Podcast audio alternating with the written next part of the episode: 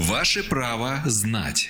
В студии юрист Федерального информационно-аналитического центра защиты прав граждан Наталья Сапрыгина.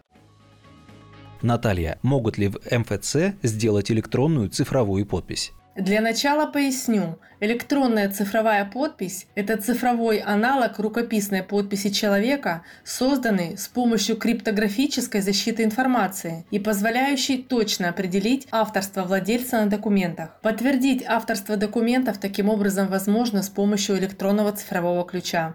Согласно новому постановлению правительства Российской Федерации от 24 ноября 2020 года номер 1905 были расширены сферы услуг, которые оказывают многофункциональные центры предоставления государственных и муниципальных услуг, сокращенно МФЦ. Теперь в МФЦ можно будет получить ключи электронной цифровой подписи, направлять документы в различные ведомства и организации, а также получить услуги для начала осуществления и развития развития предпринимательской деятельности. Для получения электронной подписи необходимо записаться на прием и подготовить следующие документы. Заявление на изготовление квалифицированного сертификата. Шаблон дадут в МФЦ. Паспорт, СНИЛС и ННН. Согласно регламенту, срок выполнения услуги всего один рабочий день.